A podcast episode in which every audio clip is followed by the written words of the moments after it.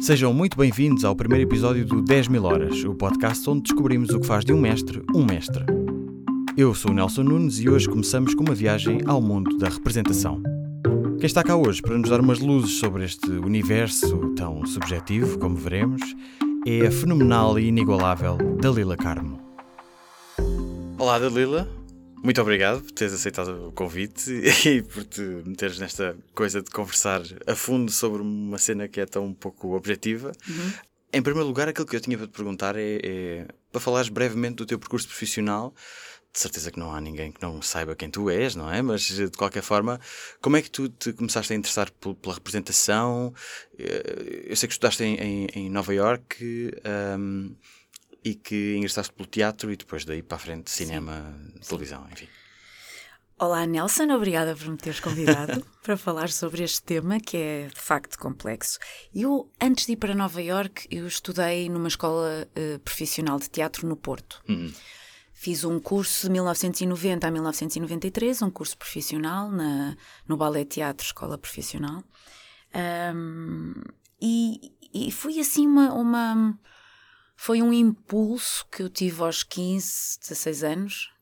Uh, e foi assim, era um curso que dava equivalência ao 12 ano e na altura, estamos a falar de 1990, não tinha, no Porto ainda por cima, não tinha muito bem noção do que é que seria esta viagem. Uhum e, e o que é que, que, portas é que poderia, o que é que poderia surgir a partir daqui. Portanto, na adolescência, optar por um curso de teatro numa altura em que ninguém fala sobre isso e numa cidade que, que, que, que praticamente não tinha nada, eu não te sei explicar muito bem qual foi o impulso e a motivação. Não vou corroborar aquela versão de ah, eu vestia-me com as roupas da minha mãe, maquilhava, é que nunca aconteceu nada disso. uh, o que acontecia, sim, era uma, era uma inquietação, era uma era uma urgência qualquer que se manifestava hum, criativamente de várias maneiras. Na altura era a escrita, que eu também, entretanto, perdi um bocadinho, de um bocadinho não perdi, essa ferramenta de, de, que acho que é saudável, mas que acabei por não, não alimentar e não exercitar, que era a escrita, a dança, a música. E de repente, quando soube, quando tomei conhecimento de, de uma escola que tinha aulas de teatro, comecei por frequentar o curso de formação, o centro de formação, que era paralelo ao ensino uh, secundário normal e, portanto, era um, era um era muito superficial, na verdade. Eram, eu, nós fazíamos uma aula ou duas semanais, já não me recordo, uhum. um, e basicamente havia. brincávamos, era uma coisa muito lúdica, era um espaço lúdico. Uhum. E de repente, daquele espaço lúdico da, das aulas do centro de formação, nasceu. Uh, a oportunidade, a oportunidade não, foi uma coisa, nós já, já estavam aliás no, no, no fim do primeiro trimestre do ano letivo, eh, seria que novembro, a, a, primeira turma do Ballet Teatro já estava formada e de repente eu fiz as aulas de centro de formação entre setembro e, e novembro eu disse, mas espera lá, esta escola tem um curso profissional, eu quero fazer. Foi um bocado, uh, se calhar uma atitude escapista, mas e se, e se eu fizesse disto a minha vida? Porque aquilo eh, não era só o facto de ser um espaço lúdico, era um facto de te questionar, de te obrigar a um certo, a um certo não, a muito, a, a aprofundar o teu autoconhecimento. E eu achei, como sempre fui assim irrequieta e existencialista, achei ah, isto, isto, isto é bom, isto é bom, que liberdade. Eu senti uhum. liberdade que é o que eu não sentia no ensino normal, onde eu estava, no meu liceu, no meu círculo, mesmo no meu círculo de amigos, mesmo naquela cidade, 1990. Nós, nós somos sempre um país muito atrasado. Eu, eu, eu tinha uma necessidade imensa de emancipação uhum. e naquelas aulas de teatro eu vivi um bocadinho essa emancipação e, portanto, foi toda uma descoberta mágica. Uhum. Eu tenho a memória, a recordação desses três anos do curso de teatro foram absolutamente esclarecedores daquilo que eu queria fazer para o resto da vida. Independentemente se a minha vida vai ser sempre esta ou não, que eu não posso falar pelo dia da manhã, mas, mas, mas não tenho qualquer dúvida que qual é a minha estrada principal e qual é a minha maior paixão e o que é que eu quero fazer da minha vida, porque é, um, é, uma, é, um, é, um, é uma motivação infinita, é uma coisa que nunca se esgota. Pode-se cansar, pode ficar zangada, frustrada, uhum. mas não, não acaba. Então vou fazer uma pergunta, provavelmente é a mais difícil que eu tenho preparada para ti. Ai meu Deus. O que, o que é que significa representar? Um, sabes que essa, essa pois, é, é, tão, é tão subjetivo e pessoal. Representar para mim é uma libertação. Embora muita gente diga, ai, representar, viver muitas vidas, viver outras pessoas, o ponto de partida somos sempre nós. Depois, à medida que vamos falando de processo, e mais para a frente, acho que quererás saber sobre vários processos, uhum. um, eu acredito profundamente que nós temos milhares de personagens cá dentro. Ou seja, vamos, obviamente, combinando as nossas próprias referências, as nossas próprias vivências, coisas mais pessoais, vamos combinando isto com a imaginação, com a observação, com o contágio, porque muitas vezes chegamos a personagens por contágio e não por imitação. A imitação é péssimo. Mas para mim, representar são várias coisas.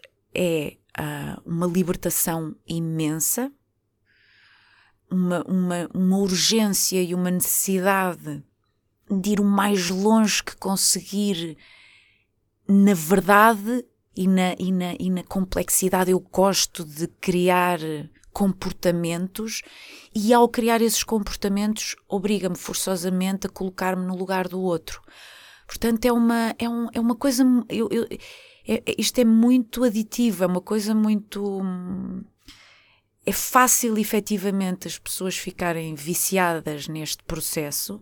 Há vários tipos também de, de, de, de vícios, não é? Existem os vícios da profissão associados à parte à parte superficial da coisa, uhum.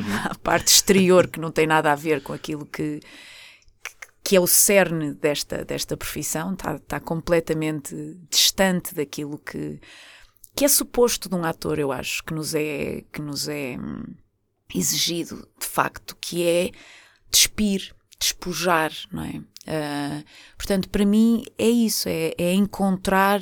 Só se encontra o clown, só se encontra a personagem quando tu próprio tiras a ti próprio todas as camadas, todas as cascas da cebola, uhum. quando chegas mesmo ao caroço. Uhum.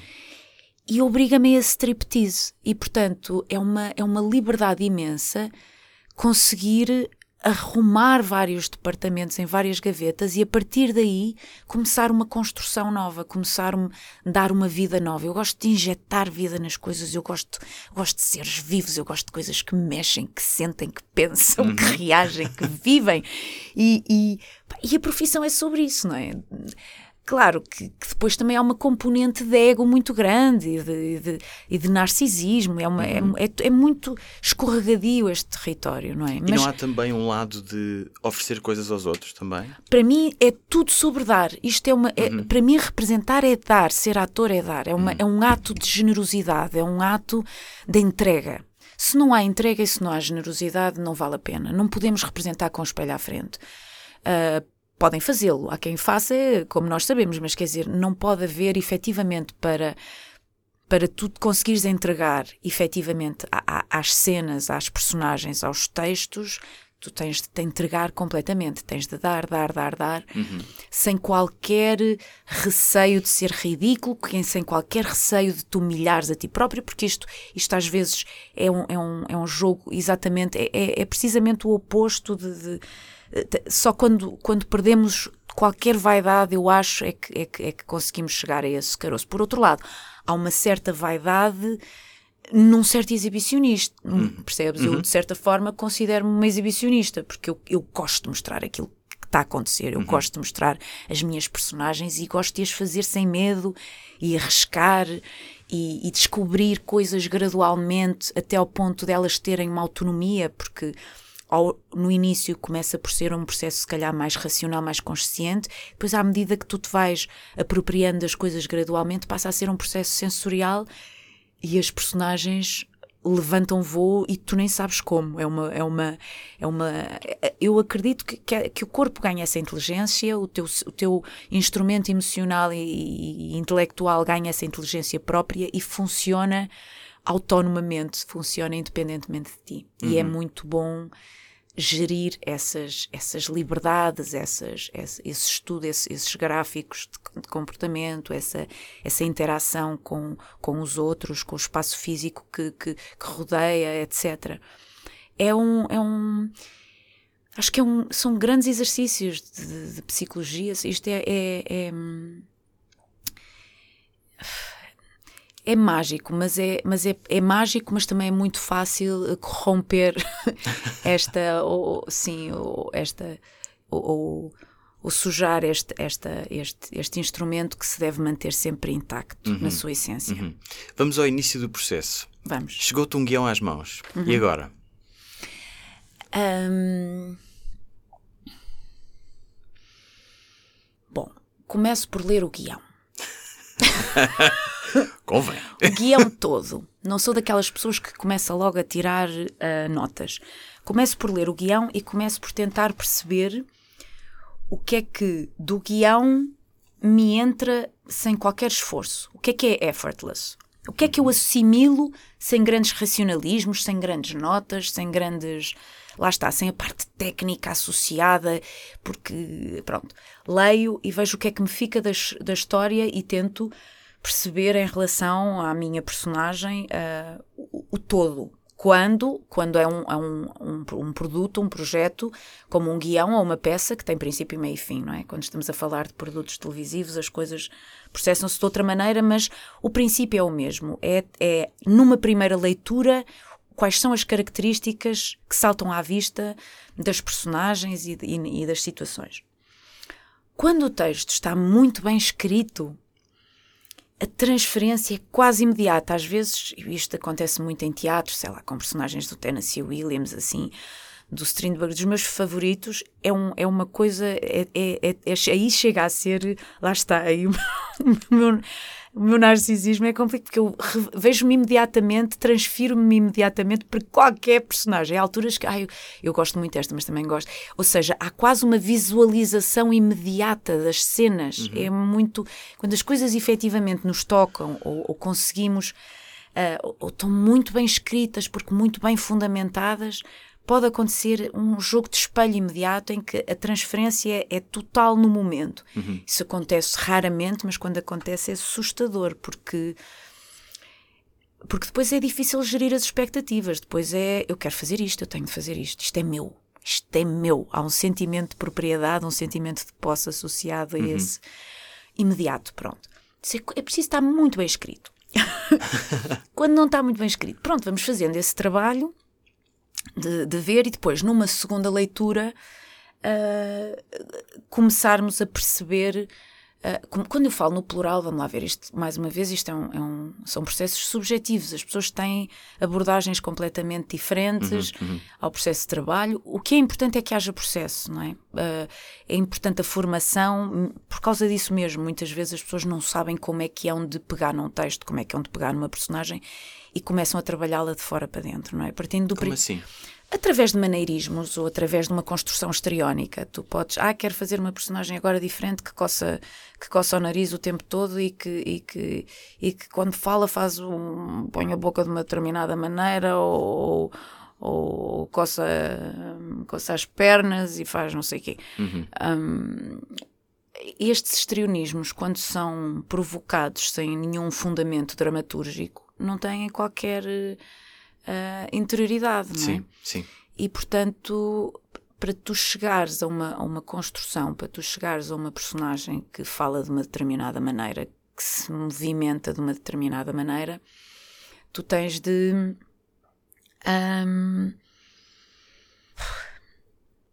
tens de a deixar entrar de uma forma subconsciente, ou seja, há, há vários tipos de análise. A análise dramatúrgica, teórica, em que vês o texto e efetivamente uh, tomas várias, várias notas. Também, também isto convém dizer que os processos, apesar de terem uma mesma base, um, uma primeira abordagem a uma série ou uma novela em televisão ou um filme ou um teatro é diferente, não é? Uhum. Uh, nós em teatro, por exemplo, começamos por improvisar muitas vezes até antes de pegar no texto, ou só a fazer leituras, leituras repetidamente. Portanto, isto estou a falar assim um bocadinho em termos genéricos. Mas um, a minha abordagem, embora também dependa de formato para formato, mas de uma forma geral, pelo menos duas a três leituras tem sempre de ter e, e, e, a, e, a, e, que, e quero perceber o que é que é diferente de leitura para leitura, o que é que me ficou da primeira vez, o que é que da segunda o que é que eu reparei na segunda que não existia na primeira, se aquilo que eu tinha na primeira se mantém na segunda, e começamos a juntar a pouco e pouco pequeninos elementos. Uhum. Ok, na primeira, ok, eu reparei que ela estava. hum, se calhar zangada nas cenas todas. Será que ela é uma personagem efetivamente eh, que trabalha em cima da raiva e em cima do ressentimento? Ou aquilo foram coisas pontuais? Ah, a relação dela com as outras personagens. Ah, há conflito, não há conflito? Ahm, efetivamente isto é muito amplo e muito vasto Sim, e quase no domínio da abstração às Claro, tantas. claro, claro. E cada guião há E cada guião sua... tem, tem o seu processo. Sim. Ahm, isto, nas escolas de teatro, eu costumo dizer, e muitas vezes as pessoas pedem-me conselhos, como é que hão de ir, para onde é que hão de ir estudar. Eu acho que a primeira abordagem numa escola eu acho, é, é- é extraordinário se pelo menos interiormente nos criar espaço para aprender, ou seja, aprender a aprender. Uhum. Porque a maior parte também da. de- de- ah, hoje em dia, com a rapidez a que se faz tudo, não é? E, e essa rapidez, a, a televisão em parte, é, em parte não, é responsável por essa, por essa velocidade muito pouco saudável e muito pouco higiênica e, muito, e, e que acaba por banalizar o, o processo do ator. As pessoas vão por atalhos, não é? Vão por. e querem, querem respostas rápidas, querem, querem as coisas no imediato. E, portanto, é preciso puf, criar espaço, criar tempo e disponibilidade interior, não é? Eu dizer, ok, eu estou disposto a aprender e, e- e vamos partir do princípio que somos uma, uma folha branca. A partir do momento em que somos uma folha branca, consoante os guiões, as peças, os textos que nos vão chegando, nós vamos lendo uma e outra vez e vamos pintando e vamos fazendo o nosso desenho. Vamos pondo, ah, agora é o azul. Não, não tinha reparado há pouco que havia ali azul. Agora é o verde. E aos poucos vais criando uma, uma, uma personagem com diferentes dimensões. Ou, se- ou a intenção é essa, pelo menos. Se chegares lá, melhor. Como é que como é que crias? Eu sei que, enfim, é muito difícil estar a falar disto num plano, Sim. como disseste há pouco, de, de abstração, etc. Sim. Mas como é que como é que se evita? Onde é que está a fronteira entre ser muito histriónico e ah, desenvolver coisas, imagina, características físicas que se justifiquem para aquela personagem? Eh, compete ao próprio e ao espectador sentir, eu nem diria julgar, mas sentir, porque hum, é, é como tudo. Há coisas que são orgânicas e há coisas que não são orgânicas. E, e os maneirismos, quando são criados de fora para dentro, são, para mim, a olho nu, considerados totalmente ah, inorgânicos, são totalmente ah, plásticos e sem qualquer função e sem qualquer verdade. Quando as coisas, quando, têm, quando tens essa, essa, essa verdade no corpo, esqueces de como é que aquela pessoa anda e fala na, na realidade. Ou seja, não vês um boneco, é a diferença entre o cartoon e. e que podes fazer cartoon muito bem, repara, mas eu distingo, eu, eu, eu tenho uma fronteira bem desenhada entre, entre o ator e o performer. E para mim são coisas diferentes. E portanto, quando as coisas em que são reencaminhadas num, num- numa, num numa direção mais, mais, mais histriónica, mais eh, perf- performática, pronto. Eh, Não quer dizer que no performer, lá está, há, pouco falava da essência do clown, o verdadeiro clown, o verdadeiro palhaço, é o cúmulo da nudez, é o cúmulo da, da verdade, de, mas, mas é mais fácil chegar lá de fora para dentro, é mais fácil de repente fazer assim uma voz que tu não sabes de onde é que vem, mas eu estou a falar assim, mas porque é que ela está a falar assim? Mas, por outro lado, se trabalhares a rouquidão de uma forma orgânica, tu não sabes se aquela personagem está efetivamente rouca ou não. E, portanto, é esta, é esta verdade e que, está, e, e que é única e exclusivamente... Ou seja, todos os caminhos são válidos, compete a cada um escolher aquilo com que se identifica mais, do nosso lado, na forma de representação, no lado do espectador, no tipo de identificação também, não é? E também Porque, de algumas indi- indicações subreptícias do texto?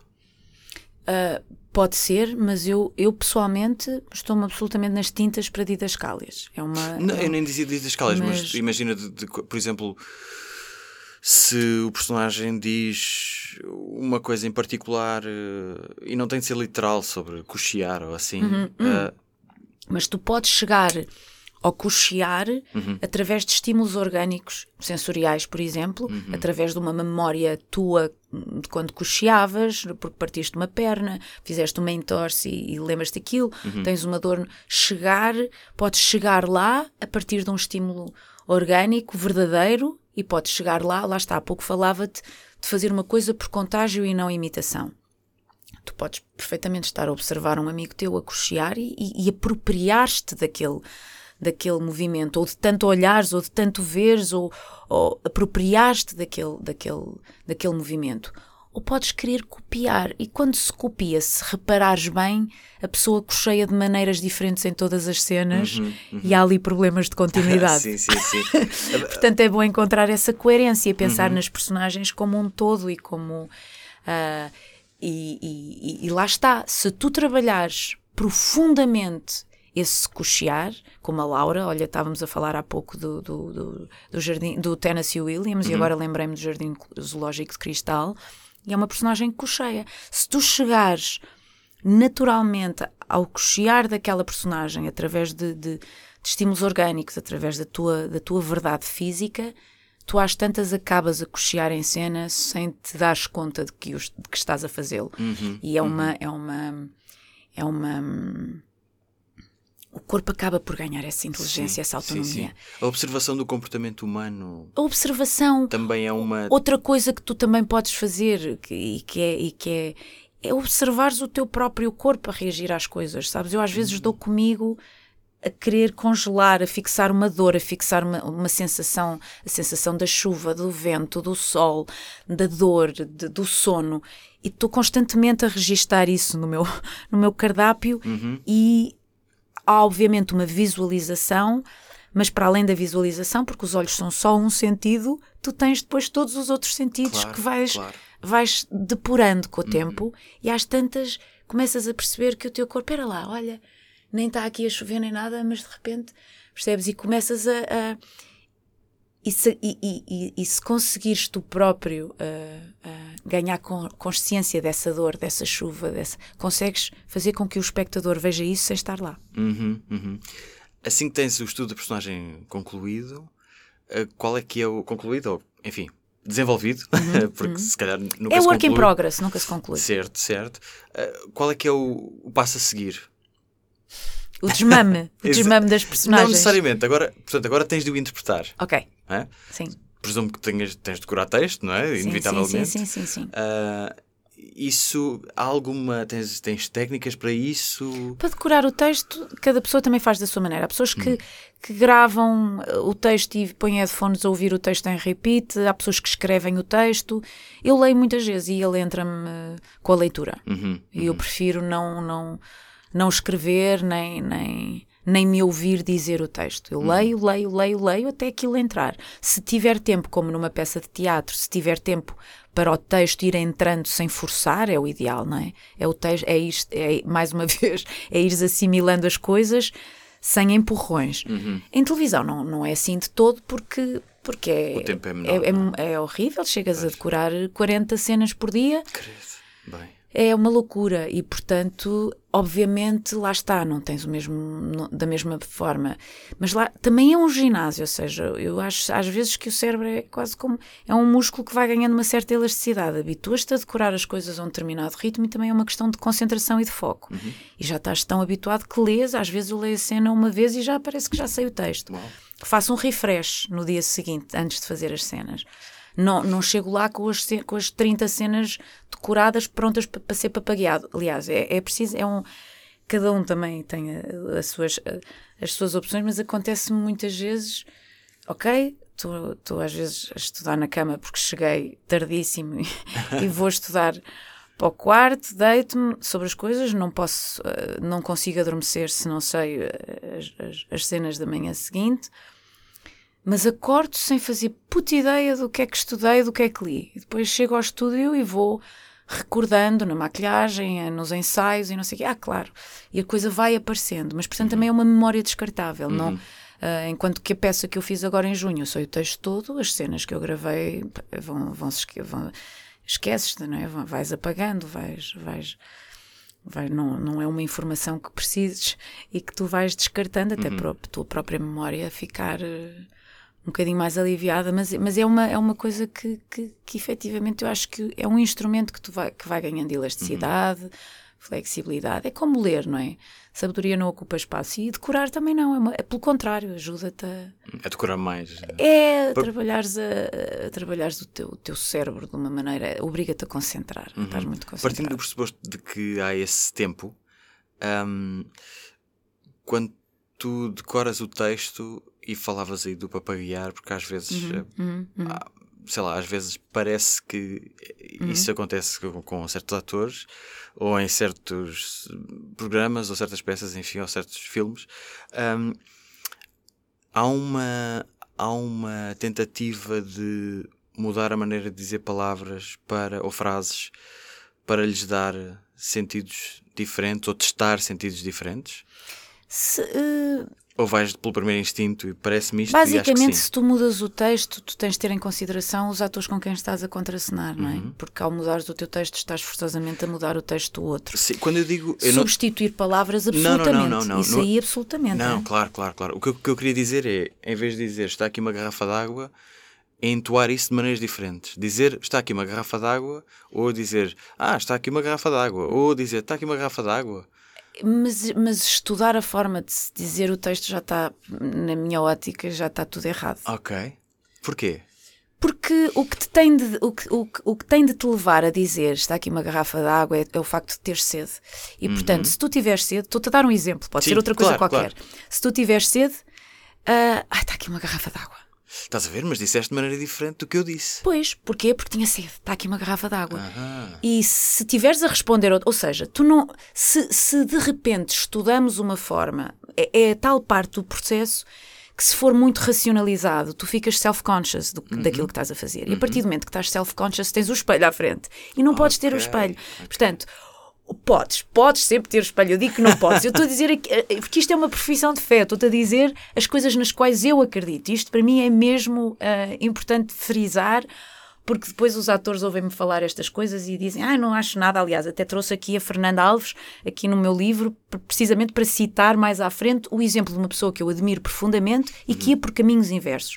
Mas no meu caso, eu, eu acho eu tenho esta, esta convicção que é, dá-te os pontos de partida da situação, o ponto de partida emocional, de onde é que vens, para onde é que vais, estás furioso com o quê, estás com pressa, estás a dormir, estás a acordar, estás com vontade de ir à casa de banho, estás a falar sozinho, estás a falar... Ou seja, toda a, a, a lá está, a, fazer a dramaturgia das cenas e quando tu tens o, o ponto de partida, não, não, se pensa como é que se fala, fala-se. Uhum. Não pensamos como é que respiramos, como é que comemos, como é que andamos, como é que pegamos nas coisas.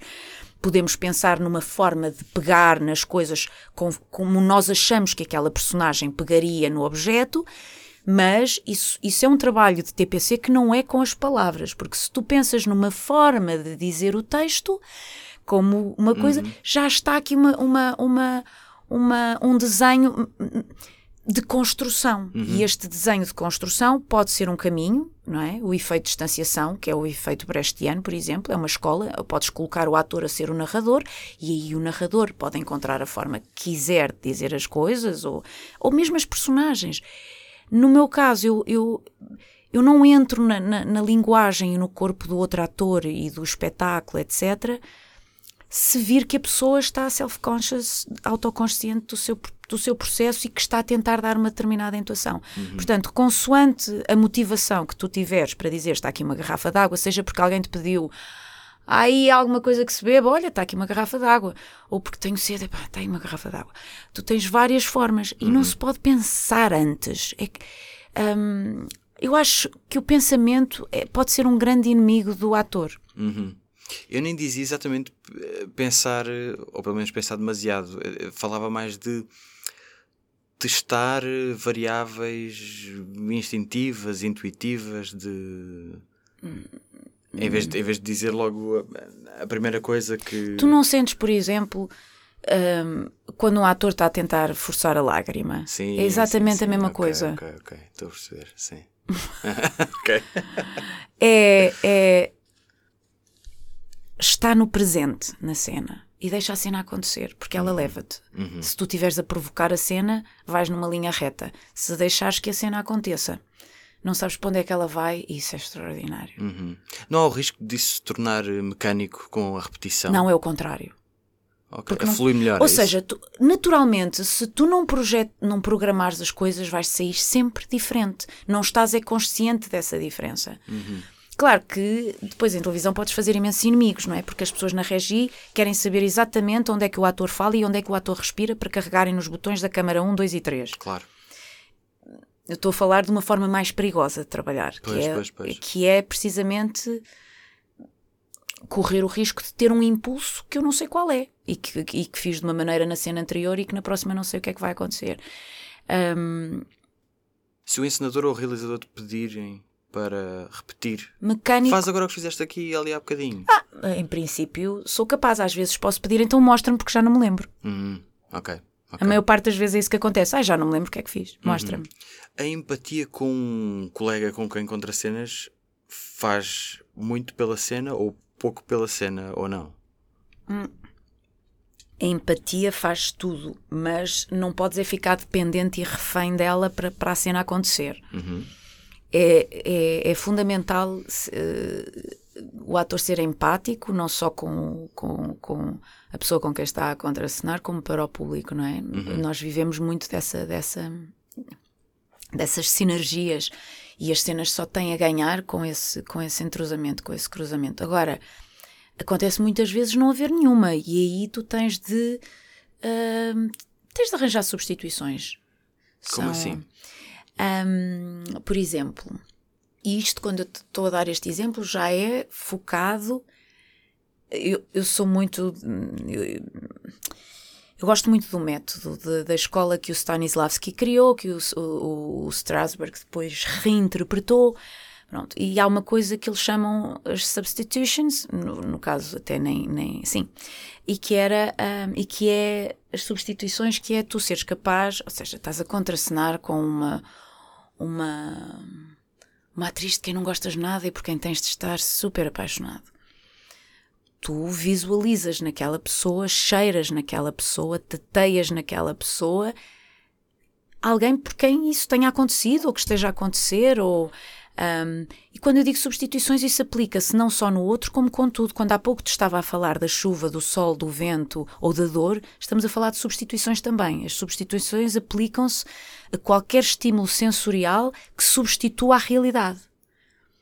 E portanto, quando não tens o input físico real, tu tens de provocar isso, uhum. não é? Eu, Mas parte ti, não é? Parte Há uma espécie de, de team de building para uma cena. É, é, é, é, é. parte ah, de ti, parte de ti, de repente eu tenho de uh, tenho de, de, de, ter uma, uma intimidade e uma, uma cumplicidade com uma pessoa com quem ou não conheço, ou uhum. acabei de conhecer, ou, ou... Mas já te aconteceu fazeres isso ou seja, não partindo só de ti, mas trabalhando a dois, ou a três, ou a quatro? Só quando estou com pessoas que têm o mesmo caminho. Isso sim, isso já fiz. Quando vivia em Nova Iorque e fazia peças lá, os atores todos com quem eu contracenava era assim.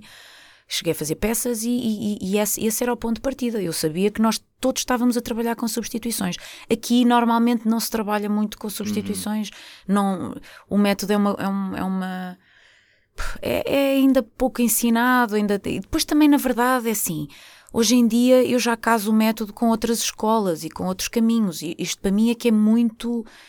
Lá está, é muito intuitivo, é muito orgânico. E eu, efetivamente, quando conheci a Marsha Alfrest, que foi a minha professora que eu depois decidi acompanhar para Nova York, eu conhecia em 1994 ou 95, e depois de ter feito três anos no Porto, onde até tinha tido durante um, um um, um, trimestre aulas do método, mas que fiquei a saber igual, não, não tinha ficado com qualquer tipo, não percebia. Não percebia porque, por exemplo, quando me ensinaram o método no Porto, desenhavam-me uma casinha que não estava lá, aqui é a porta, aqui é o puxador. E depois diziam-me assim, dali lá atravessaste a parede. E eu, e eu, ah, pois eu atravessei a parede. Mas porquê? Porque aquela casa não era minha. E uma das coisas que, que tu, quando começas a trabalhar o método com mais profundidade, é partes sempre de referências tuas. É a tua casa, é a tua porta, são as tuas janelas. Depois, a partir daí, tu vais ganhando alguma flexibilidade e vais conseguindo recriar outros espaços que nem são os teus. Mas é óbvio que se te dizem que se te desenham com os dedos um quadrado no ar, é óbvio, e te dizem que isso é uma janela, é óbvio que tu, essa janela vai andar às voltas no espaço e tu não vais saber muito bem onde é que ela está, porque tem de ser a tua janela. Uhum. Se ainda não é assinante do público, do que é que está à espera? Temos um desconto exclusivo para quem ouve os nossos podcasts. Em público.pt assinaturas, basta inserir o código POD10, POD10, para ter 10% de desconto numa assinatura do público. O código é válido para novas assinaturas ou assinaturas expiradas há mais de 90 dias. O público fica no ouvido.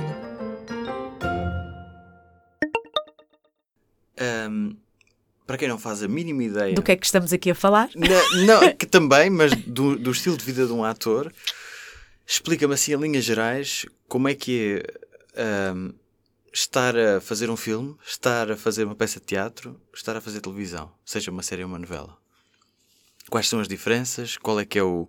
Quais são as rotinas? Mesmo de memorização de texto, preparação de uma personagem, etc., se isso varia de um, de um, de um formato para varia outro. imenso, não é? Um, uh bom, o, o, o, processo televisivo é, é, é, um processo industrial, não é? Uhum. Por mais que eu, eu quero acreditar que sou uma artesã naquele, naquele, naquele meio, mas a verdade é que é uma coisa industrial, é uma fábrica e, portanto, tu tens de ter, ponto um, uma grande disponibilidade um, para responder e resolver problemas de última hora, ou seja, não há grande tempo, não há grande tempo, não há tempo, não há tempo para. ninguém pode esperar por ti e, portanto ou chegas já com as soluções ou tens de as encontrar no momento. E é um processo que acaba por ser, pela, pelas razões erradas, um processo mais espontâneo. Uhum. Um, Mas curiosamente é o. Posso estar enganado? Sim, sim. É o, é o mais difícil. É o formato em que se passa lá mais tempo também, ou não? Ah, Estou é, enganado. É, não, não, é, tens toda a razão. São sei lá, obviamente se for minissérie não. Sim. Se for uma minissérie ou se for uma coisa pequenina, podes passar um mês, dois meses, mas se for uma novela, passas entre 6 a 10, entre normalmente o mais, o mais até agora o que tem acontecido, e quando eu digo até agora é nos últimos 20 anos. Uhum. Eu nunca estive menos de 8 meses, portanto é entre 8 a 10 meses e já estive um ano e meio e aí já começa a pesar muito. E por dia estás lá quantas horas? Uh, olha, já estive 12, já estive 14, 16, 18. Hoje em dia tento não estar mais do que 10. 10, 11 é uma coisa quase, é uma, é uma condição sine qua non contratual, porque, uh, porque efetivamente chegas a uma altura onde já não há qualquer tipo de rentabilidade e, portanto, uhum. é uma questão de se condensarem mapas, porque é impossível um ator estar diariamente, segunda a sábado, a representar 12 horas por dia. É, é humanamente uhum. impossível. E, portanto, luto com todas as minhas forças para que hajam horários mais saudáveis. Mas dentro dessas 10, 12 horas, às vezes 16, 18, sim, mas, há sim. tempos mortos, há tempos de ensaios, há tempos de gravação, há tempos de agora vou ali fazer uma cena, vou ali uh, fazer em, uma coisa em televisão, rua, em televisão eu chego a ter os assistentes de realização à porta da casa de banho quando vou Bem. fazer xixi, portanto não há tempo para nada. A hora de almoço tanto pode ser meia hora como uma hora, mas nos últimos anos temos quase sempre feito meia hora e depois ainda a seguir há maquilhagem, retocar maquilhagem, retocar cabelos, ou seja, não se para. Uhum. Não se para. para -se, quer dizer, não se para quando se está a fazer protagonistas, na verdade, porque pois. se estiveres a fazer uma participação especial, podes passar uma tarde inteira na sala de atores para, para gravar a última cena do dia. Mas raramente pouso, me sento, me pouso okay. numa sala de atores nos últimos, nos últimos anos. E, uhum. e também, quando tenho essa oportunidade de pousar na sala de atores, prefiro escolher um sítio onde me possa resguardar um bocadinho, porque como a energia tem de ser doseada a conta-gotas, uhum. às vezes a dispersão uh, não é muito saudável. E há uma sala de atores para muita gente, e pois. portanto às vezes eu prefiro me resguardar, uhum. ou ir para o meu carro, ou ir para uma salinha. Ou ir para o decor, para decores que, estejam, que não estejam a ser usados às Sim. escuras, uhum. deito-me muitas vezes aí. Ok mas numa forma geral não há grande tempo e, e, é um skate que nós pomos de manhã às 8 da manhã, 9 da manhã pões o skate e só paras quando, quando aterras em casa às 8, 9, 10 da noite. Bem. Mas já me aconteceu muitas vezes estar muitas horas, já felizmente há 15 anos que não acontece assim estes horários. Bem, às vezes na, na, nas retas finais pedem-nos coisas e, e podemos fazer 13, 13, 14 horas, mas já tive 16 e, e há 15 anos e 20 anos havia assim muitos vícios. Também já havia na altura também os turnos da noite, em que só saímos dos estúdios às 2, 3 da manhã. Também que eu saiba agora não está a haver tanto esses turnos da noite. Mas ou seja, é um, é um nós estamos ao serviço da produção e de um, de um produto de produção. Uhum. Um, e, e conciliar isso com as nossas próprias criatividades e com a nossa própria necessidade de fazer coisas bonitas e, e, não estar ali só a trabalhar, vou para a fábrica. Não, estou aqui, quero, quero tentar ser artesã no meio desta coisa, deste relógio que não para e que os minutos são, vão a uma velocidade anormal e pouco saudável. Pronto, é, aí é mais, uhum. é mais uhum. complicado. Mas, portanto, é uma rotina que não é comparável com, com nenhuma outra eu acho. Então... Embora hoje em dia também se começa a fazer cinema um bocadinho assim, que é assustador. Ah, é? Okay. O cinema antigamente fazia-se em dois meses, três meses, depois começou-se a fazer num mês e agora já há longas metragens que se fazem numa semana. Portanto, eu acho que a televisão Bem... está a contaminar, porque é uma questão de preço. Claro, é? claro. Nós claro. somos, nós não, não temos muito dinheiro, fazemos coisas com pouco dinheiro, há pessoas que querem arriscar tudo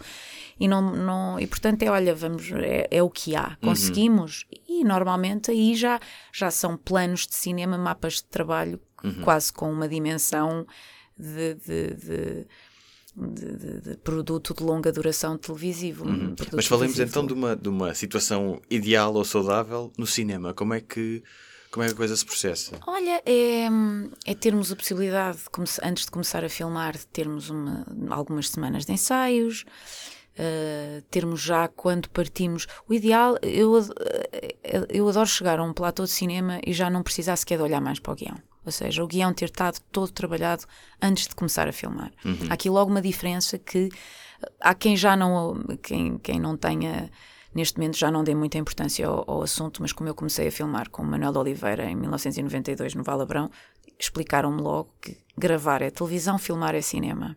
Não se diz vou gravar em cinema e não se diz vou filmar em televisão. Mas claro que às vezes, pronto. Uhum, sim. Mas, um, mas, ou seja, ter a possibilidade de trabalhar o guião ao ponto de já não precisar de olhar mais para ele é extraordinário, não é? De termos essa. Ir, começarmos a filmar-se com essa liberdade. E depois.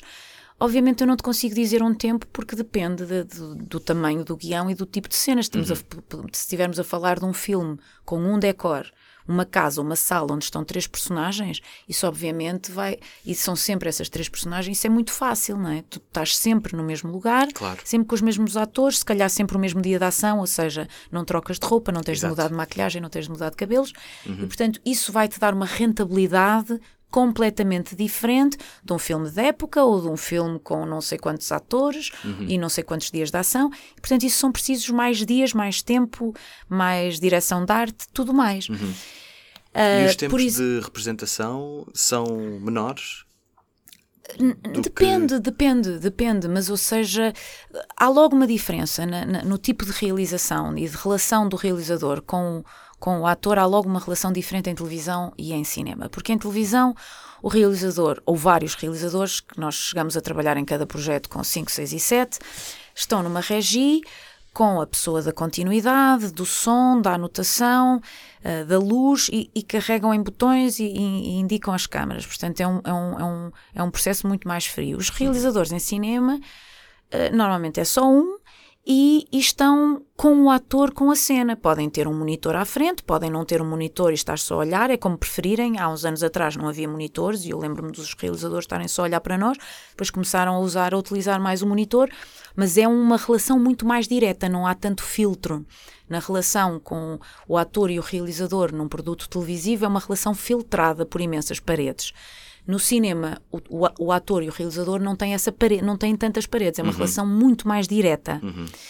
E, portanto, enquanto que, por exemplo, em televisão também há diretores de atores precisamente para estarem presentes uh, nas cenas em, dentro do estúdio, que o realizador não está, em cinema quase sempre quem faz a, a, a, a direção de atores é o próprio realizador, uhum. que pode querer delegar ou não essa função. Hoje em dia também há atores, há realizadores que delegam essa função. Quando digo hoje em dia é cá, Sim. porque nos Estados Unidos lembro-me desde, desde sempre, aliás, a minha, a minha professora, a Marcha, ela fazia direção de atores em cinema com outros com outras pessoas a dirigir. Ela foi coach do Harvey Keitel e andava sempre com o Harvey Keitel para todos os filmes, para uhum. todos os platôs. Portanto, aqui nunca aconteceu isso, mas agora começa a acontecer porque o realizador quer estar mais preocupado com a parte técnica, com os enquadramentos, com a luz, com isto, com aquilo, e não se quer preocupar tanto e, portanto, delega essa função. Mas é raro, são poucas uhum. as pessoas a fazer isso. Em que é que consiste essa relação entre o ator e o realizador? Uh, olha, deve ser uma relação de amor, para já. ok. uh, porque quando, quando se trabalha na ameaça e, no, e, na, e na humilhação é sempre mais. Ah, ah, olha, o Elia Kazan fazia isso com os seus atores, uhum. uh, mas obtia, a verdade é que ele obtinha grandes, grandes, também grandes, não é, eu ia dizer performance e usar mal a palavra, mas obtinha grandes Interpretações? Interpretações, sim. sim. Ele tinha. Eu, eu adorava. Eu sei que ele era um escroque, mas eu, eu, eu sou uma grande fã da cinematografia do Elia Kazan. Uhum. E, e, e, e, os métodos dele eram bastante, eram muito pouco ortodoxos, aliás, como o do Lars von Trier, que também uhum. há imensas histórias, Sim. que são métodos muito pouco ortodoxos e, que, onde há um certo achincalhar não é, de, de, do ator e tu percebes que aquilo foi um processo difícil eu estou-me agora a lembrar, por exemplo, do Eli Kazan, eu sei que. Um, ai, estas brancas que a gente tem, uh, uh, o Esplendor na Relva, um, aquela atriz maravilhosa, tinha medo, a atriz do Esplendor na Relva, já te digo, espera aí que está na ponta da Também língua. não estou a chegar lá, espera. Natália, na, Natalie Wood. Ok, ah, claro. Claro. Natalie Wood, Sim. pronto, ela fez o Esplendor na Relva com uhum. Eli Kazan. A Natalie Wood tinha um pânico profundo de entrar na água. E ele, acho que, ou seja, tu podes, como ator, dizer, ah, que bom, vou usar o pânico de entrar na água para uma cena onde eu tenho de entrar na água e tenho de, de estar com medo dessa água. Uhum. Mas eu, pelo que sei, o processo dele com ela foi super conflituoso, foi super traumatizante para a atriz. Uhum. Um, e, portanto, existem esses métodos um bocadinho de de te atirar para o precipício na tentativa de chegares a uma determinada verdade que o uhum. realizador está à espera. Uhum. Eu acho sempre que numa base de cumplicidade e amor, eh, o ator chega mais depressa ao resultado, objetivamente ao resultado pretendido. Mas não se pode generalizar, percebes? Porque, claro. porque há realizadores que odeiam atores e há realizadores que adoram atores. E, e, nós ainda amamos muito pouco os atores, portanto não podemos generalizar isso. É uhum. É preciso que haja uh, efetivamente um, uma maior cumplicidade entre o realizador e o ator.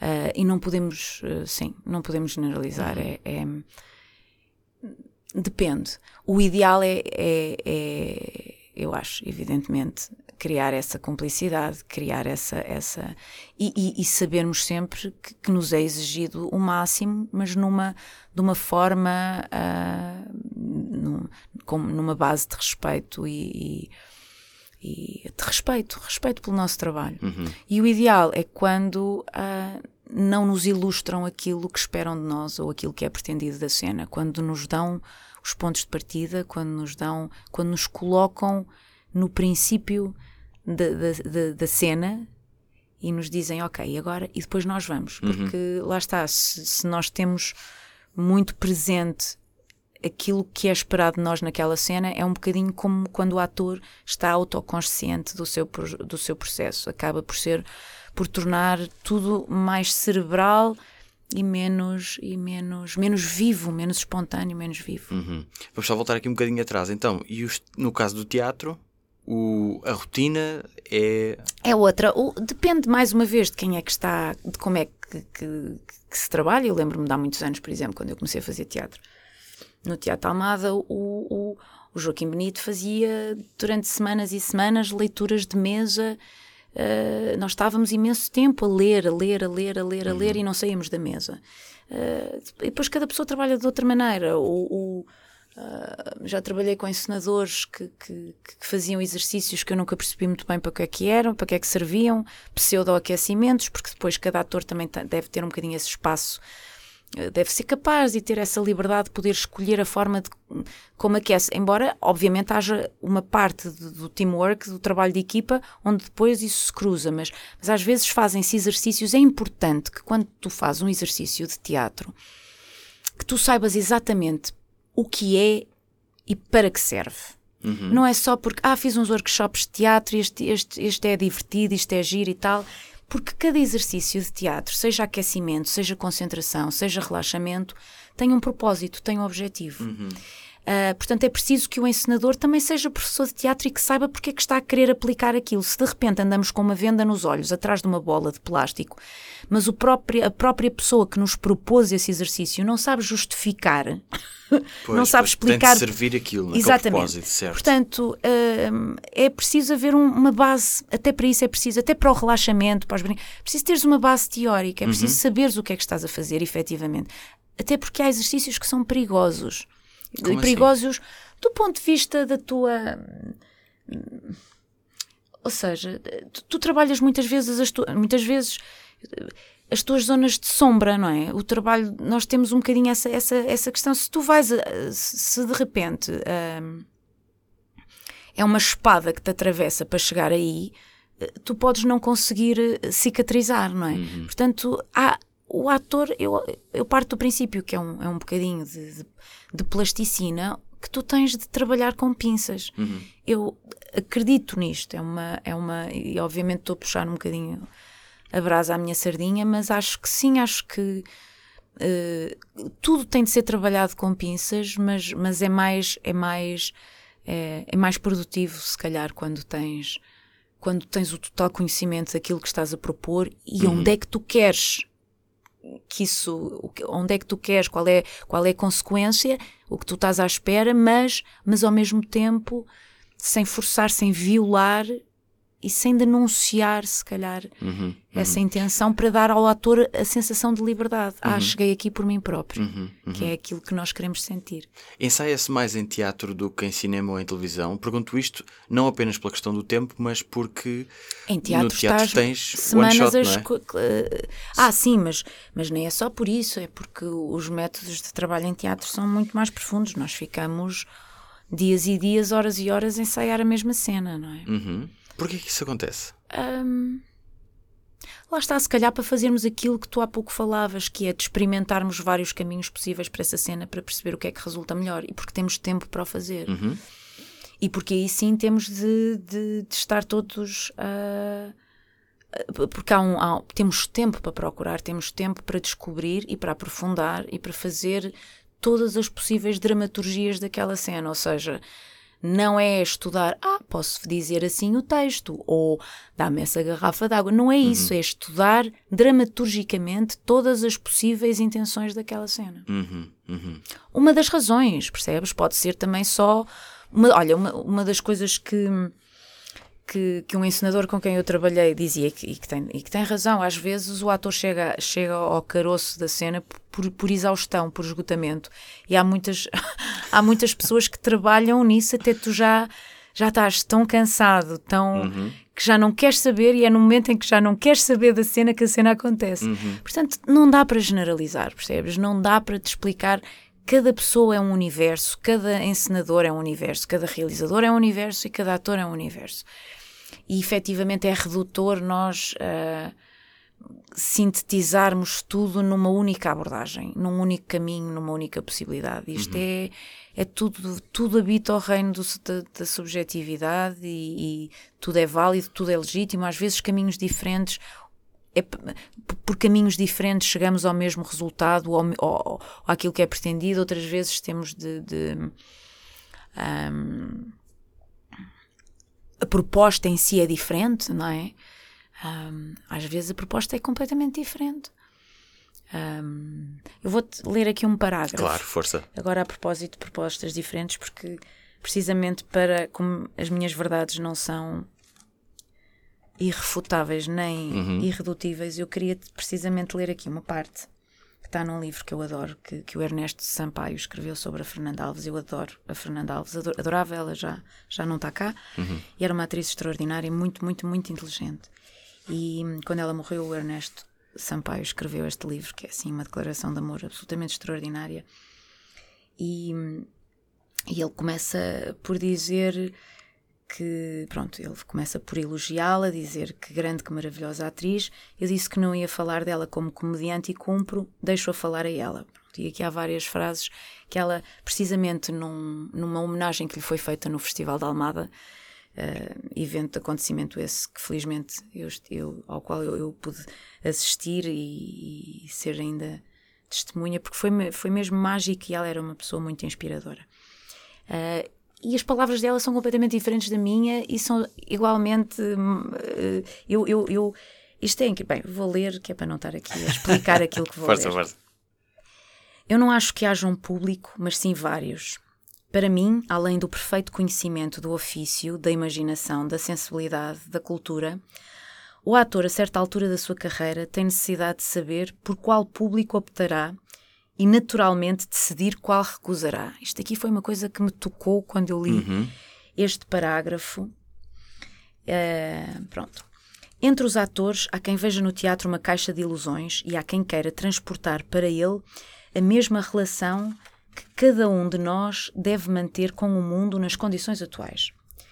A de um distanciamento crítico que permita interpretá-lo e transformá-lo. E digamos que eu sou mais deste segundo tipo, não me agradam os esquematismos de um certo patos realista, mais perto do melodrama à antiga que do teatro anti-ilusionista. Portanto, uhum. ela tinha uma abordagem muito mais brechtiana, pronto, que agora também estar aqui a, a, a explicar este o tal efeito de distanciamento, uhum. mas uhum. ela diz depois mais à frente mas enfim, não custa nada avisar quem ainda não tenha dado por isso. Para mim, enquanto atriz, nunca se trata de reproduzir um fragmento do real, mas sim de exprimi-lo. Por outras palavras, não se trata de viver as personagens, de entrar na sua pele. Parece-me mais produtivo dar testemunho delas. Ok. E portanto, aqui é completamente o oposto daquilo que temos estado a falar sim, até agora. Sim, sim, é? sim. Que é. Uh, ela reservava-se esse direito de julgar as personagens, interpretá-las e, e, depois saía delas e contava. Não é? Contava Sim. a história. Coisa que, curiosamente, isto também é estranho, não é? Porque, teoricamente, isto que ela diz é extraordinário e faz todo sentido, mas a verdade é que a minha memória dela não corresponde tanto a isso. E o que eu sentia, e depois é agir estes, lá está, este, claro, estes claro. desencontros entre o teu caminho e aquilo que o público uhum, vê, uhum eu via na Fernanda uma verdade atómica. Uhum. Eu via a Fernanda era explosiva, era uma coisa de uma verdade, de uma entrega, de uma loucura. Uhum. E de repente ela, ela diz-me isto e eu penso assim, pá, é incrível, não é? Porque eh, ela eh, tinha este, este, este, este caminho, fazia esta abordagem mais, mais, mais teórica às personagens Uh, e, e, que também aqui compreendo que haja também um lado muito político nisto, não é? Porque depois também teve relacionada com um, um teatro muito de intervenção e, portanto, uhum. nesse sentido, tu queres efetivamente, e o próprio Brecht, uh, a própria escola brechtiana surgiu desse, desse momento político na Alemanha, mas, uh, mas, mas, também. Uh, tu pensas assim, é curioso porque efetivamente tu podes ter uma, uma, um determinado, uma determinada base de trabalho, uma determinada forma de, de de trabalhar e, e a reação que provocas no público. Uh, e o contrário, podes trabalhar imenso de uma determinada. achar que estás a, dar, a, a, a, transmitir a tua verdade mais profunda e o público não sente nada. Uhum, uhum. e portanto é tão difícil falar sobre, sobre, sobre caminhos na área da representação. Sim, sim, é sim, tão difícil. Isto é, é, é, é tem, está só relacionado com as tuas convicções, com, com, as tuas convicções. E, obviamente, onde é que tu sentes que, que, que estás a, a, a, explorar, não é? Uhum. Onde é que, qual é a tua amplitude no meio disto tudo? Tu, o, que é que, o que é que te permite explorar essa mesma amplitude? Uhum. Mas o que é bom nisto também é perceber que há outros caminhos para além dos nossos, não é? Claro, Exato. claro. Mas pronto, tu tens nas regras do ténis eh, as regras, tens de, como no do futebol, são, já sabes quais são as uhum. regras. O teatro, na verdade, e isso, por isso é que também é tão mal interpretado tantas vezes, por isso é que somos os malandros que não, não querem trabalhar. uh, porque, por causa disso, não é? Uhum. Porque, uhum. precisamente porque há aqui uma, há uma parte da criatividade que é tão subjetiva, que é tão sombria, que é da mesma maneira que também pode ser um bocadinho fácil aldrabar uhum. e que uhum. uma pessoa possa dizer, ah, estou aqui a criar e tu pois, ficas pois, à espera, à espera, uhum. à espera uhum. e nada acontece. Um, também te obriga a um maior foco e a uma maior necessidade de processo, porque uhum. quando um ator não tem processo e acha que é intuitivo e que é um natural e que chega, pega no texto e porque é gira em frente às câmaras, sabe fazer bem as coisas, não é verdade. Uhum. A verdade é que se sente quem é que tem escola e quem não tem. Agora, também é preciso saber desconstruir escolas, porque Claro. depois também quando as escolas se vêem demasiado, também acabam por anular, eh, anular eh, E depois acaba por haver um certo cansaço, não é? Cansaço. isso. Tu não queres ver um ator só, não queres ver um ator virtuoso, não é? Hum. Os exercícios de virtuosismo são muito cansativos. Tu queres, tu queres acreditar naquele filme e naquela personagem. Como é que o ator lá chegou para ti, como espectador, é absolutamente irrelevante. Uhum. Claro, claro, E claro. portanto o que interessa é que as coisas sejam eficazes. Uhum.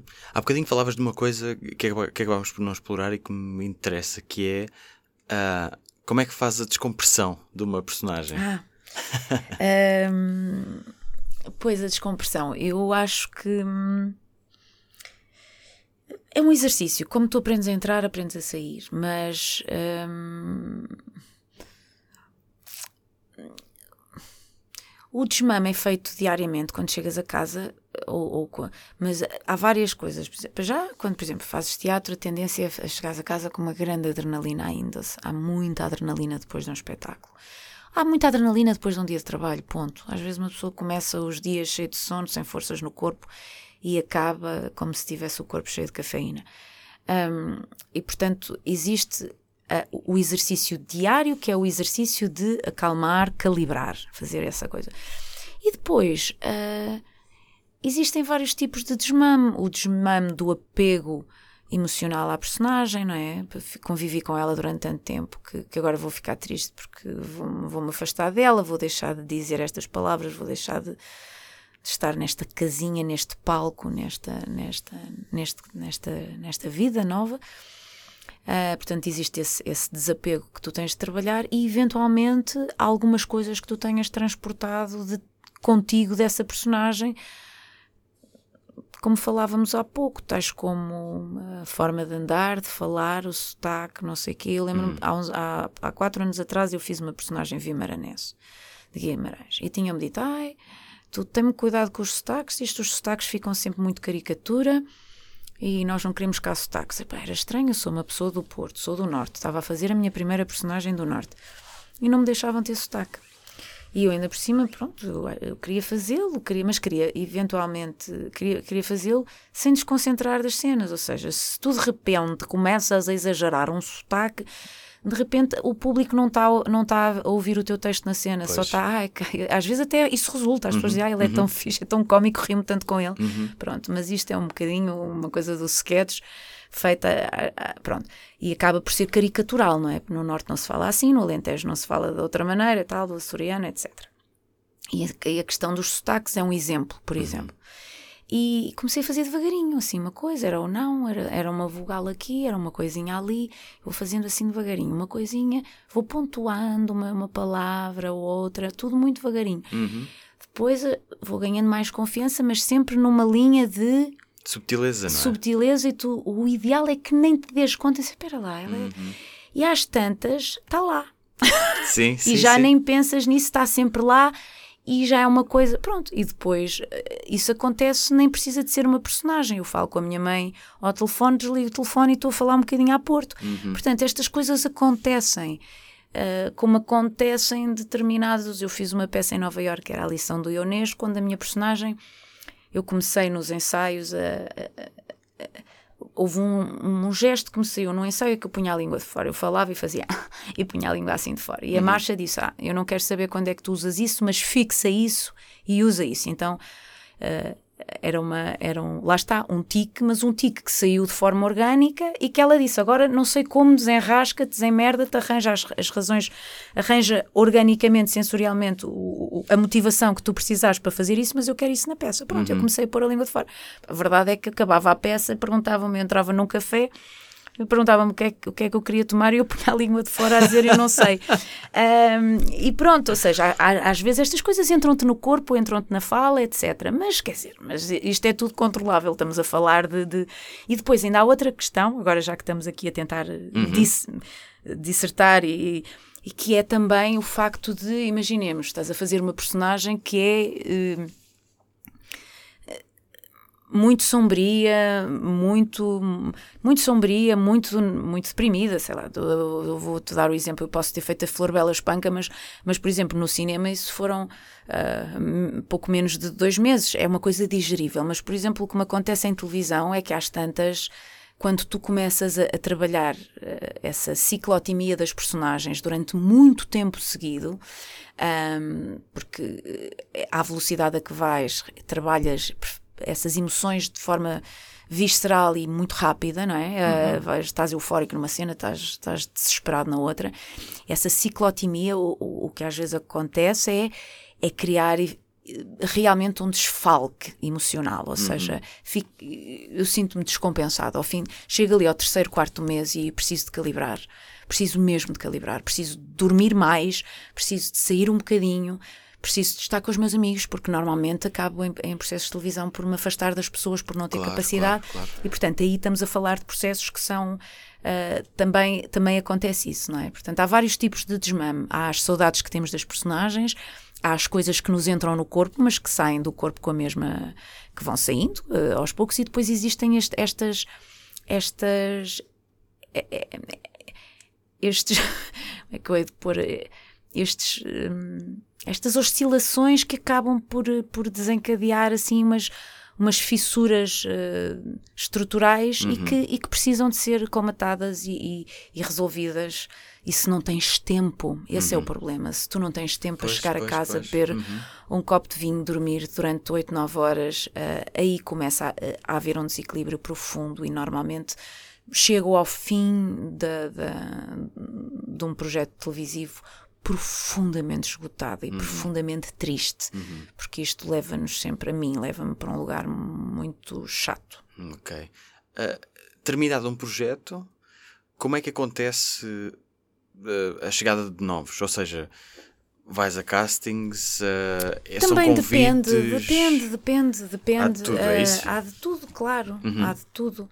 Uh, se, se, o projeto, se o processo televisivo for assim grande e denso como este, eu, eu, tenho uma necessidade de parar algum tempo. E é quando eu posso fazer as minhas viagens, como fiz uma que disse que ia um mês e voltei ao fim de seis. Pronto. Meu Deus. Isso é o meu, é, o, é, a minha, porque às vezes eu tenho medo, sabes? É, é um alibi. Começou por muitas uhum. vezes ser um alibi. E, depois, e depois realmente regenero. Eu regenero muito durante as viagens. Portanto, é quase trabalho para uhum. mim. levo as minhas peças, os meus textos e sinto que estou a alimentar o meu quinto andar. Uhum. Um, mas depois, uh, se por exemplo. Um, uh, opa, depende. Isto tudo depende. Depende se és convidado, depende se não és convidado, depende se. Hoje em dia estão-nos a pedir as self-tapes. Pedem-nos as self-tapes, que são castings que, que, fazes que não são presenciais. Fazes em casa, pegas Sim. num tripé, numa, num telefone e fazes a tua coisa. E que é assim, isto cada vez está a caminhar para um não, é, estamos, é, está a ficar cada vez mais impessoal todo este processo, não é? Que, uhum. que antes era uma coisa presencial, eu adorava ir a castings, adorava fazer cenas. Um, o casting pode ser uma coisa de 5 minutos em que só queiram olhar para ti e digam, ok, amanhã telefonamos, nunca telefonam, mas e só queriam ver a tua cara e, e decidir se eras indicado para, ou não para o papel. Uhum. Ou podem ser castings de uma hora e meia, como já estive uh, num casting desses e que, e que vai por eliminatórias e depois vais. E que, e que eu acho esses castings sempre muito interessantes. Uhum. Obviamente, em televisão depende, não é? Eu já tive um contrato de exclusividade, portanto, era basicamente. Um, ficava à espera que me fizessem propostas e, e via com eles eh, se, se, se, sim ou se não. Uhum. Um, tive pessoas que dizem estou a escrever, que me disseram estou a escrever isto para ti, houve pessoas uh, que tive de ir a audições e agora estou a aprender a dizer, olha, gostava de trabalhar contigo, porque eu sempre sempre tive dificuldade em, em, sabes, o meio é tudo tão, está sempre tudo num, num, numa negociação permanente e eu sempre tive muitos problemas em fazer networking e essas coisas. Uhum. E agora tenho de aprender a, a, dizer, não, se calhar tenho de dizer, olha, eu gosto de ti, gostava de trabalhar contigo. Eu sempre fui um bocadinho, sendo seletiva dentro das coisas que me apareciam, mas mas de certa forma também me deixei, eu confesso que também me deixei ir um bocadinho ao sabor do vento muitas uhum, vezes. Uhum. E agora também por isso eu própria estou a trabalhar nos meus próprios projetos, ou okay. seja, a noite estreia, o espetáculo Noite Estreia foi uma ideia minha que eu propus ao Martim, agora uhum. estou a trabalhar num num guião com o Rui Cardoso Martins e com, e com Miguel Gonçalves Mendes, ou seja, estou a arranjar a minha, as minhas equipas, pessoas que eu gosto e que eu digo, olha, vamos fazer isto, e também um bocadinho projetos de colaboração onde eu onde eu possa ter um papel um, um bocadinho mais, mais. onde eu possa ter uma opinião. Muitas vezes o ator é, é convidado a ser invisível. Uhum. E eu gosto de, de, me poder pronunciar sobre as coisas e sobre as personagens, sobre as coisas que faço. E o diálogo muitas vezes é visto como uma ameaça. Uhum. E então, um, neste momento, aliás, o ano passado com a Epifania, que foi 2020, Uh, precisamente eu Nunca tentei... tinha ouvido essa palavra para 2020, mas... Sim, foi, foi, para mim foi uma epifania. E, e, e, precisamente mudei o meu mindset para o que é que eu posso fazer como atriz que dependa de mim uhum, uhum. E, não, e não ser só chegam nos textos, mas uh, será que te identificas realmente com os textos? Será que queres realmente fazer os textos? Estás só a precisar trabalhar? És apaixonado por este texto, por este realizador, por esta por esta personagem ou estás a trabalhar só porque precisas de viver? Porque é óbvio que nós precisamos de viver, Sim. não é? Portanto, uhum. é, isso é a razão fundamental. Nós temos de trabalhar e, por uhum. todos os efeitos, ser ator é um trabalho. Claro, então, claro. nós temos de trabalhar. Mas se pudermos conciliar o trabalho e essa função com paixão e, e, e, e um, e um pouco mais de, de, ponto de vista, melhor. Uhum. Se, se alguém quiser ser ator, duas perguntas. Primeiro, há uma idade para se começar ou não? E se o caminho é ir para uma escola ou atirar-nos logo à maluca para um casting, uma coisa desse género? O caminho é sempre ir para uma escola. Sempre, sempre, sempre, sempre, sempre, uhum. sempre, sempre. E há uma idade? Olha, hum... quando eu fui para o curso de teatro, eu tinha muita pressa, tinha muita urgência em fazer tudo e lembro-me de me dizerem a Glória de Matos acha que não se pode ser ator antes dos 21 anos. Não, uh, e eu percebo, ou seja, um, eu acho que sim, que é bom começarmos novos, quanto mais não seja, porque crescemos mais, temos mais tempo para crescer. Ninguém. Nós podemos nascer com uma, uma, um determinado dom, mas se esse dom não é aprimorado e não é trabalhado, não vale a pena, não, uhum. há, não há qualquer. Agora, um, Óbvio que uma criança. Mas isso, pronto, em relação às crianças e aos, aos adolescentes, tenho, tenho sentimentos mistos, porque muitas vezes eu acho que isso é, chega a ser perigoso, mas a verdade é que nós precisamos de crianças e de, e de adolescentes no cinema e Sim, sempre exato. vai existir. Uhum. Mas é um perigo. É um perigo por várias razões, não é? Porque, até porque a pessoa ainda não é profissional e nunca pode perder a outra dimensão do seu crescimento, a escola, o recreio, brincar a, a, com coisas da idade, não é? Uhum. Acho que isso é fundamental, não perder essa, esse outro lado, porque de repente, se as pessoas se profissionalizam, se crianças e adolescentes se profissionalizam demasiado cedo, às tantas, há toda uma, uma, uma infância perdida e e acho que essa, isso é complicado de gerir e tem de ser eh, ajudado com as suas famílias. Obviamente, dá mais espaço a que a carreira daquela pessoa possa crescer.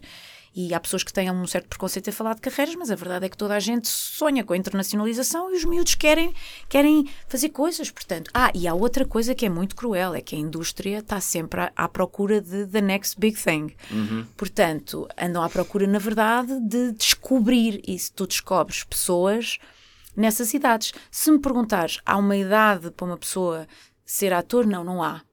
Agora, há uma idade para o meio te dar oportunidades? Há. Isso há. Ok. Isso há. E também podes ter conhecimentos. Eu conheço, na, mesmo na nossa realidade audiovisual, conheço pessoas que começaram a representar aos 40 e aos 50 anos porque aquilo que faziam já não dava e depois viraram-se para a representação. Mas para mim nunca vão ser atores. Mas uhum. isso é uma ou seja, tu podes ser ator e nunca ter representado na tua vida uhum. e podes não ter um, formação nenhuma e de facto seres um ator. Ou seja, eu acredito nesse, nessa, nesse dom. Tens uhum. é de o trabalhar. Uhum. E há pessoas que nunca tiveram oportunidade, seja por meios, nunca tiveram meios para, para frequentar uma escola, seja porque se equivocaram, seja por pressões familiares. Existem mil razões para as pessoas não não, não, não enverdarem por uma, uma carreira de representação, que efetivamente uhum. é uma carreira muito complicada, muito efêmera. Não é efêmera, é descontínua, é uma coisa a tracejado. Nós não sabemos, não sabemos se, se se as coisas vão ser consequentes, hoje temos trabalho, amanhã não temos, claro, claro. e temos de viver nessa gestão financeira e emocional. Portanto, nessa medida é complicado. Por outro lado, depois também há os pais que querem à força que os filhos sejam famosos uhum. e empurram-nos para uma carreira que eles próprios não querem. Isso é, quanto disso é que é uma ilusão e quanto disso é que é realidade e quanto disso é que é um embate com uma precariedade da qual se fala pouco? Uh, como é que essa gestão é feita e como é que, como é que se lida com essa realidade que, da qual se fala pouco? Pois, olha, eu não te sei dizer em termos de percentagem, percentuais de o que é que. Mas do que vês, enfim, nos teus é círculos. É muito e... difícil, é muito difícil. Uhum. É muito difícil. Tem momentos muito bons. Tem momentos efetivamente muito bons. De exposição, de muito trabalho? De, de tudo, de realização. Uhum. De realização pessoal, de, de há momentos que são efetivamente muito gratificantes, de descoberta, porque isto é uma profissão para curiosos, para pessoas que têm curiosidade. Há momentos de descoberta que são super enriquecedores e, e são mágicos, e uma pessoa sente-se realmente, a, ok, uh, cheguei a uma realidade nova, descobri uma coisa nova acerca de mim própria, do mundo, de um autor novo, uma, uma uma, pá, isto é muito enriquecedor, é uma, é uma, é uma pesquisa que, é, que não para. Agora, do ponto de vista financeiro, autoestima, gerires o teu ego, seres, saberes que estás permanentemente numa montra a ser comparado por razões eh, absolutamente supérfluas, hum, é, é muito. É muito doloroso também. Uhum.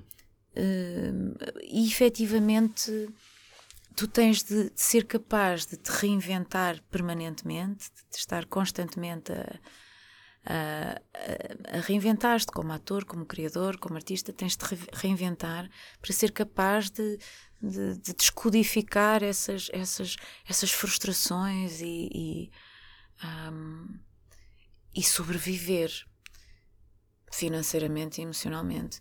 E, e muitas vezes as pessoas dizem, estou sem trabalhar há não sei quanto tempo, e eu digo, pensa em qualquer coisa, procura um texto, vai à procura. Uhum. Precisamente porque o ator muitas vezes fica refém das circunstâncias, muitas vezes é sempre, nós estamos sempre.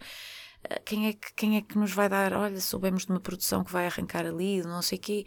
Muitas vezes nem conseguimos lá chegar. E eu que tenho anos disto, eu não sei às vezes o que é que está a acontecer, às uhum. vezes. Eu estou okay. sempre a substituir esta palavra, é um lapso linguístico que já faz parte de mim, porque eu digo muitas vezes, às vezes, vezes, uhum. e é uma palavra que eu repito e que sei que a repito por pudor, que é uma coisa porque, porque vejo acontecer sempre e, e, e, e é nessa, nessa, sabes? Uhum. É difícil, é uhum. difícil. Uma vez que estivemos a ter uma conversa muito objetiva, uhum tenho uma última pergunta que é muito objetiva também. e portanto, pronto, vai ser Tudo uma, uma é um... regra. Sim, sim, vai ser uma regra. Isto é não... matemática. A nossa entrevista foi. Isto é científico. Sim. Portanto, aquilo que eu te vou perguntar é o que é que se leva da vida para o palco e o que é que se traz do palco para a vida? Palco é vida, eu não consigo fazer uma fronteira entre as duas coisas. Ok, temos um tratado científico então. Temos um tratado, não é? Isto é objetivo. Sim. Absolutamente, absolutamente. Parece uma ótima regra e uma ótima maneira de. Sim, sim, sim. Não consigo estabelecer qualquer tipo de. Claro que, por outro lado, entre as... quando, quando chego a um teatro, por exemplo, a fazer um espetáculo, uma hora antes, estou sozinha para fazer uma transição qualquer, ou seja, há uma transição interior que, que tem de acontecer há uma parte da tal vida que tu tens de deixar à porta do teatro, quanto mais não seja, para durante aquelas duas horas tu mergulhares numa outra dimensão. Agora, a palavra palco e a palavra vida são demasiado abrangentes para, uhum. para te conseguir se sintetizar de outra maneira. Eu estou satisfeito com, com a síntese. Acho que é, sim. Muito obrigado, Dalila. Foi Muito um obrigada, prazer. Nelson. Obrigadíssimo. Obrigada. E bom, chegamos assim ao final deste primeiro episódio do 10 mil horas, um podcast do público apresentado por Nelson Nunes e produzido pela Aline Flor. Para a semana estamos de volta com um novo tema e um novo mestre. Até lá!